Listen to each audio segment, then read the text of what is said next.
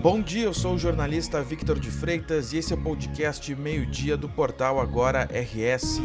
Você confere aqui um resumo das principais notícias desta sexta-feira, 16 de dezembro. O primeiro levantamento da balneabilidade das praias do Rio Grande do Sul aponta que 85 dos 90 pontos analisados estão próprios para banho. Os dados foram divulgados pela Fundação Estadual de Proteção Ambiental, a FEPAM, na manhã desta sexta-feira. Foram consideradas impróprias três praias do Laranjal, em Pelotas. O ponto de banho que fica na rua Bagé, o da Avenida Rio Grande do Sul, conhecido como Restaurante, ambos do Balneário Santo Antônio, e o Trapiche, no Balneário Valverde. Também estão impróprios a Praia Recanto das Mulatas, em Barra do Ribeiro, e o Balneário Distrito Ernesto Alves, em Santiago. O monitoramento da qualidade da água para banho é realizado em 43 municípios gaúchos. Os resultados são divulgados às sextas-feiras. Um homem de 31 anos foi morto a tiros na madrugada desta sexta-feira em Porto Alegre. O crime ocorreu por volta da 1 hora da manhã na Vila Ipiranga, na zona norte de Porto Alegre.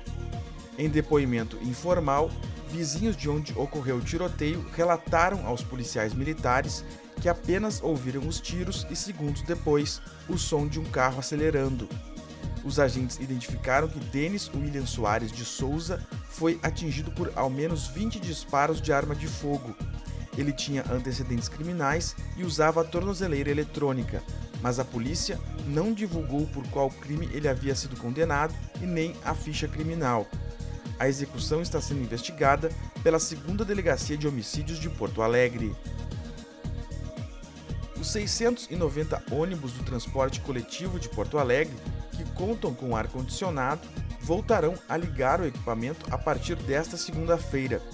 Os coletivos estavam sem o recurso desde março de 2020 em razão da pandemia de Covid-19. A decisão, segundo a Prefeitura, foi tomada depois de análise financeira e de diálogo com os órgãos de saúde.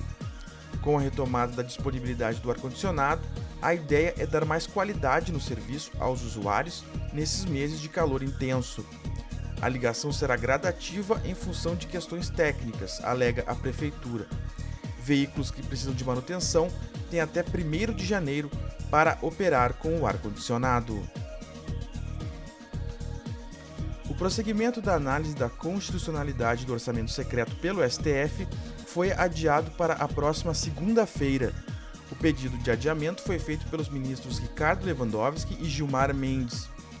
No momento da solicitação, a votação estava em cinco votos a favor da extinção do dispositivo orçamentário, contra quatro defendendo a legalidade, contanto que haja critérios mais transparentes. Restam justamente dois votos.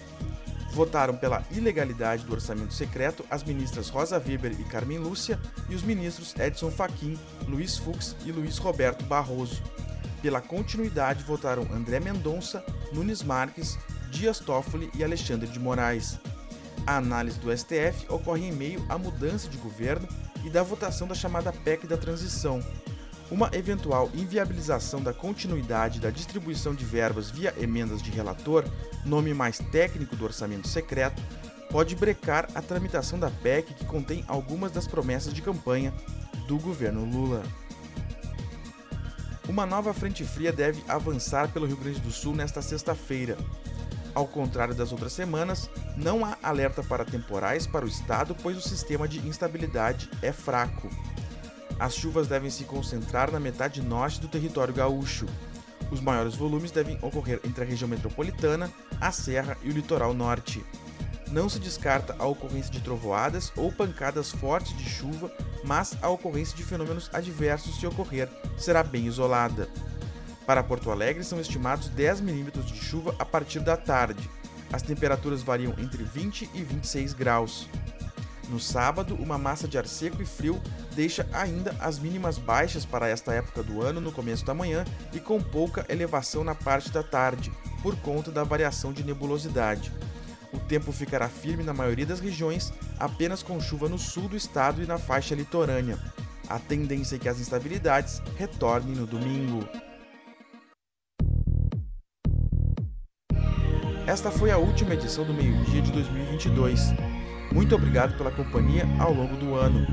Continue acompanhando as notícias do Rio Grande do Sul em agora.rs.com. Um bom fim de ano e até o próximo meio-dia.